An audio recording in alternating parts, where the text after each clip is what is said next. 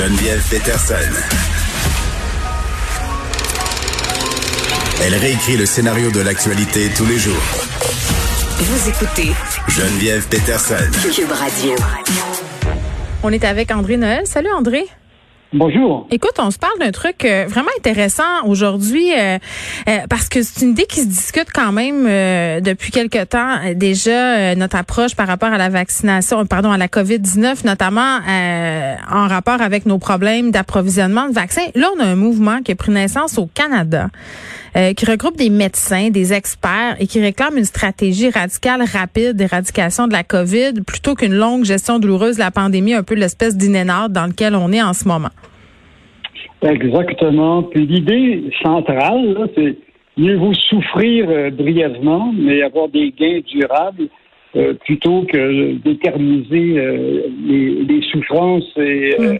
et, les épreuves. donc, c'est le message qu'ils envoient. en anglais, on dit short-term pain for collective gain. Mm. ou for long-term gain. Alors, plutôt que de prendre des demi-mesures qui font juste prolonger la crise, pourquoi pas prendre des mesures radicales ouais temporaire pour éliminer la crise. Mais je, puis je veux spécifier que c'est pas un, un, mouvement qui dit que rétrospectivement nécessairement on aurait dû agir autrement. Euh, ce qui est plutôt dit, c'est qu'à la lueur de, de, la situation présente, là, ce qui se passe en ce moment avec la pandémie au Canada euh, versus l'appropriation en vaccin, euh, on nous propose une stratégie. Là. Oui, c'est carrément ça. Et puis bon, alors donc premièrement il y a eu un, un article dans le journal de l'Association médicale canadienne, le mm qui est le principal journal euh, médical au Canada, et qui euh, effectivement défendait cette idée de COVID zéro. Et puis d'ailleurs, il y a le mot dièse COVID zéro sur Twitter maintenant. Le hashtag. Euh, il y a le hashtag, on dit en anglais, oui.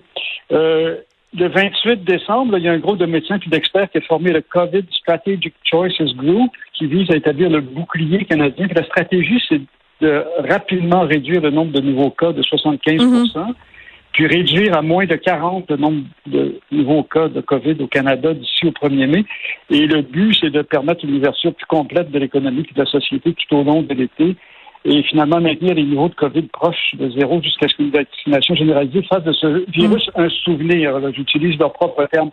C'est une stratégie euh, qui est reprise ici au Québec par le groupe euh, COVID Stop, dont fait partie euh, Marie-Michel Bellon, euh, Amir Kadir, euh, Rima Machouf, etc. Euh, et ça va directement à l'encontre, en fait, je regardais le PQ aujourd'hui qui réclame la réouverture des, salles de gymnase et des milieux de sport, mm. y compris à l'intérieur. Non, parce que, je veux dire, oui, on veut tous faire du sport, mais mieux vaut ne pas prendre ce genre de risque et au contraire, ben mieux vaut actuellement faire tout ce qu'on peut faire pour réduire de façon radicale la propagation. Puis on, va, on va en profiter plus tard. Moi, ça fait euh, quelques mois déjà que je me pose la question est-ce qu'on n'aurait pas pu être plus sévère au départ? Puis là, on se retrouve vraiment dans une situation. Puis je parlais avec euh, euh Dany Saint-Pierre de la situation des restaurateurs là, par rapport à cette perspective de rouvrir. Euh, puis ce qu'il me disait, ça va un peu dans ce sens-là. C'est-à-dire, à quoi ça sert en ce moment de rouvrir les choses à moitié pour refermer dans quelques semaines parce qu'il va y avoir une montée des cas? Puis c'est vraiment cette idée de donner euh, en bon québécois une poule. C'est-à-dire, à go, on, se ferme toutes comme des huîtres, on, s'isole et après ça, on aura un résultat qui est durable et on pourra la retrouver, euh, cette vie-là. Euh, peu importe le vaccin, peu importe qu'on ait le vaccin ou pas. Puis l'Australie le fait quand même. Exactement. Alors, par exemple, c'est fascinant ce qui s'est passé cette semaine en Australie parce que dimanche, donc il y a cinq jours, il y a un jeune gardien qui assurait la sécurité dans un hôtel qui sert de quarantaine à Perth, en Australie. C'est la quatrième ville en importance, euh, 2 millions d'habitants. Et il souffrait de légers euh, symptômes. Euh, ils ont fait des tests, ils ont vu qu'il était euh, symptomatique. Ils ont fermé complètement la ville pour un seul cas. Un seul cas de coronavirus. Ils ont fermé la ville. Ils ont obligé tout le monde à rester cloîtré chez eux, les 2 millions d'habitants, pendant toute la semaine.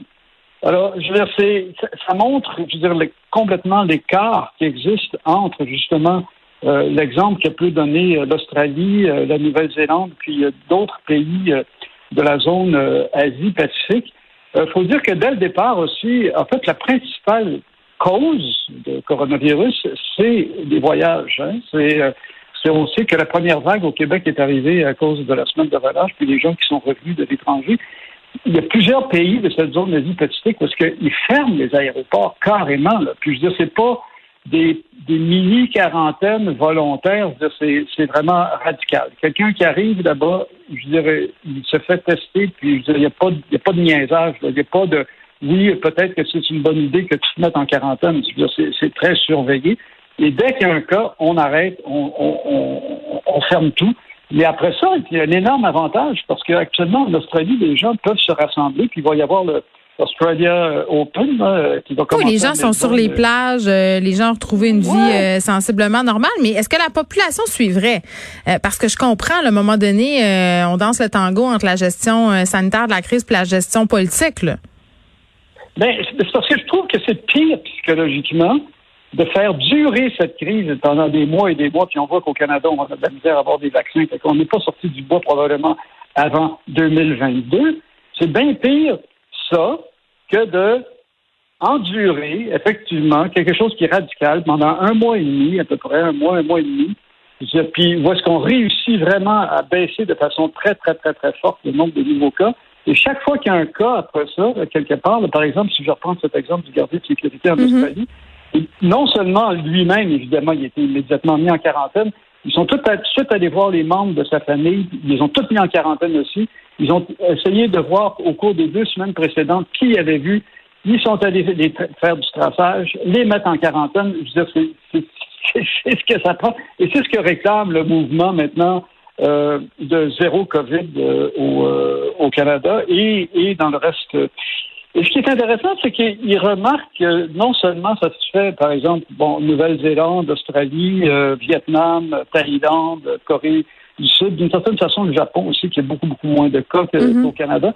Mais ça se fait aussi au Canada même. Euh, dans, à Terre-Neuve, il y a une hygiéniste qui est extrêmement rigoureuse à Terre-Neuve et Labrador. Oui, mais on a remarqué aussi euh, que ça marche bien dans les territoires qui sont isolés, euh, les îles. C'est plus facile. Ça, il faut être réaliste là-dessus.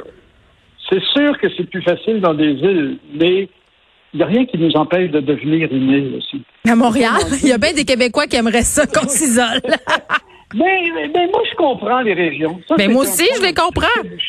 Je, je critique le PQ sur sa position sur les gymnases, mais je comprends tout à fait les régions et les partis d'opposition qui disent fermer, je veux dire, empêcher les déplacements. Ben oui, pourquoi ils paieraient pour nous? Les la BTB, écoute, il n'y a presque aucun cas.